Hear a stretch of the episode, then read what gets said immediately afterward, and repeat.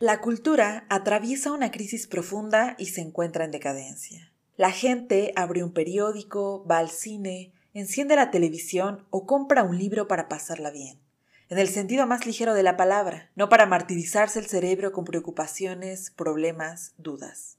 Mario Vargas Llosa. Bienvenidos a los libros de la política, el podcast que te abrirá el apetito de conversación sobre los temas políticos de la actualidad. Te propongo que por medio de los libros escuchemos a las voces líderes de este tema. Mi nombre es Ilén Rosales y en este episodio comentaremos la metamorfosis de lo que conocemos por cultura y su impacto en la política.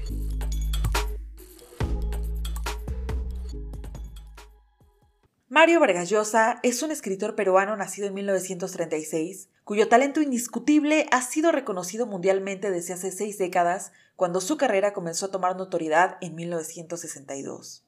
Su pasión por la escritura lo ha catapultado a la obtención de los más importantes galardones de la literatura universal. Ahí se encuentra el Cervantes, el Nobel de Literatura en 2010, el Príncipe de Asturias y el Premio Internacional Carlos Fuentes.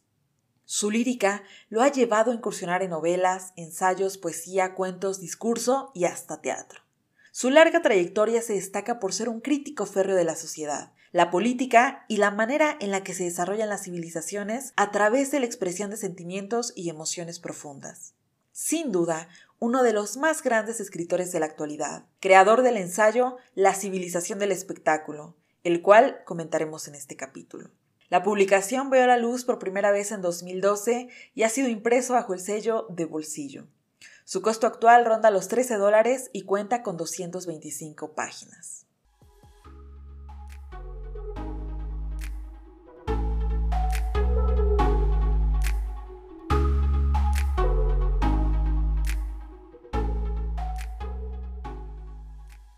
Comencemos con el objetivo. Vargas Llosa es muy directo cuando señala que no pretende describir un cúmulo de conceptos sobre la palabra cultura. Sin embargo, aclara que su intención es dejar constancia sobre su metamorfosis, su entendimiento y su impacto en las civilizaciones. Por lo tanto, al iniciar el libro nos encontramos con los pronunciamientos de Eliot, Steiner, Debord y Martel, autores citados por Vargas para acotar la configuración de la cultura y su deterioro. Y reconocer, a través de aseveraciones frívolas e incómodas, que la cultura ya no es la de antes.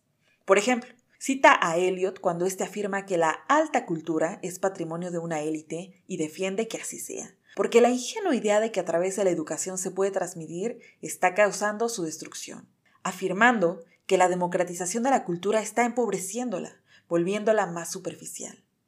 Ocupa la tesis de Debord para confirmar que la cosificación del individuo es la que ha marcado una diferencia de épocas, como si se tratase de una época de la cultura del antes y la cultura del ahora.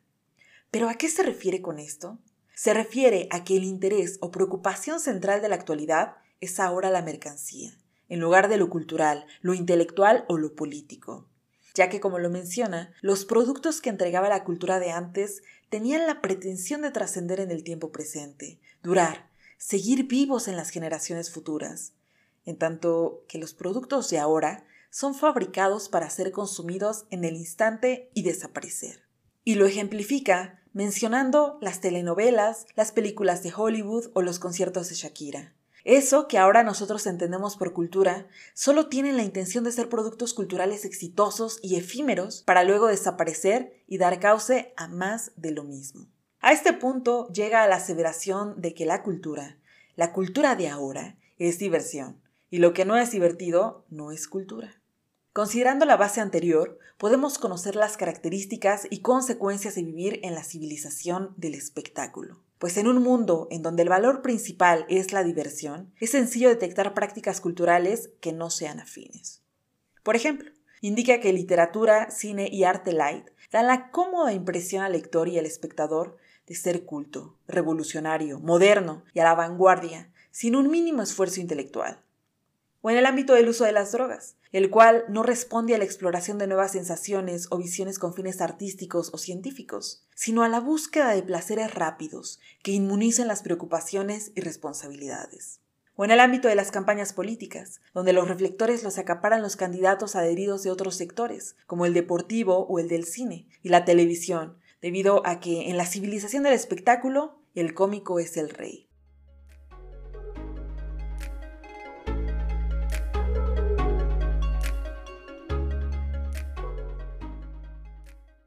¿Pero qué tiene que ver esto con la política? ¿De verdad existe una relación?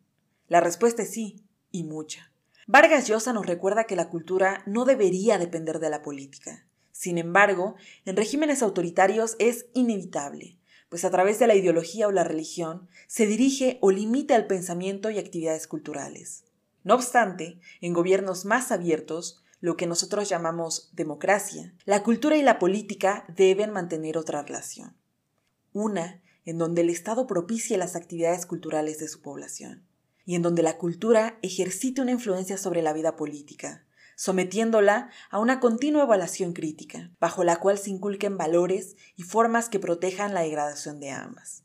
El problema es que en la civilización del espectáculo, la influencia de la cultura en la política no tiene el objetivo de mantener ciertos estándares de excelencia e integridad, sino que contribuyen a su deterioro moral. Y, como dice Mario, al compás de la cultura, la política ha ido cambiando las ideas y los ideales, el debate y los programas por la mera publicidad y la apariencia. El éxito en las campañas políticas no se relaciona con la inteligencia, sino con la popularidad y la diversión que reflejen los actos de promoción.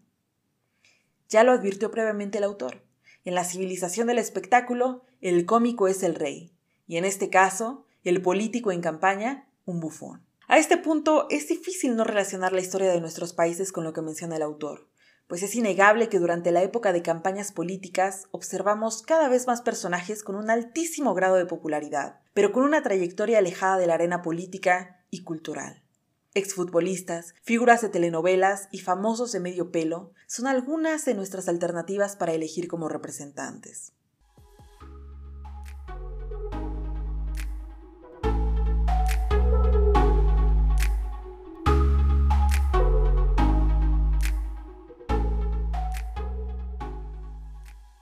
Sin ninguna duda, este ensayo nos ofrece una reflexión muy cruda sobre nuestra realidad. Muchas de estas opiniones pueden resultar polémicas, y eso se debe a que el autor ha decidido expresar opiniones contundentes que van en contra de lo políticamente correcto. Coincidamos o no, leer a Vargas Llosa nos hará pensar sobre nuestras propias creencias. ¿Qué piensan ustedes? Compártenos tu opinión en nuestro Twitter Libros Política y ahora también queremos compartir con ustedes nuestro TikTok Libros de la Política porque ahí queremos comentarles un poco sobre nuestro proceso creativo. Si este episodio te hizo reflexionar, envíaselo a más personas para que también se sumen a la conversación y juntos discutamos los libros de la política.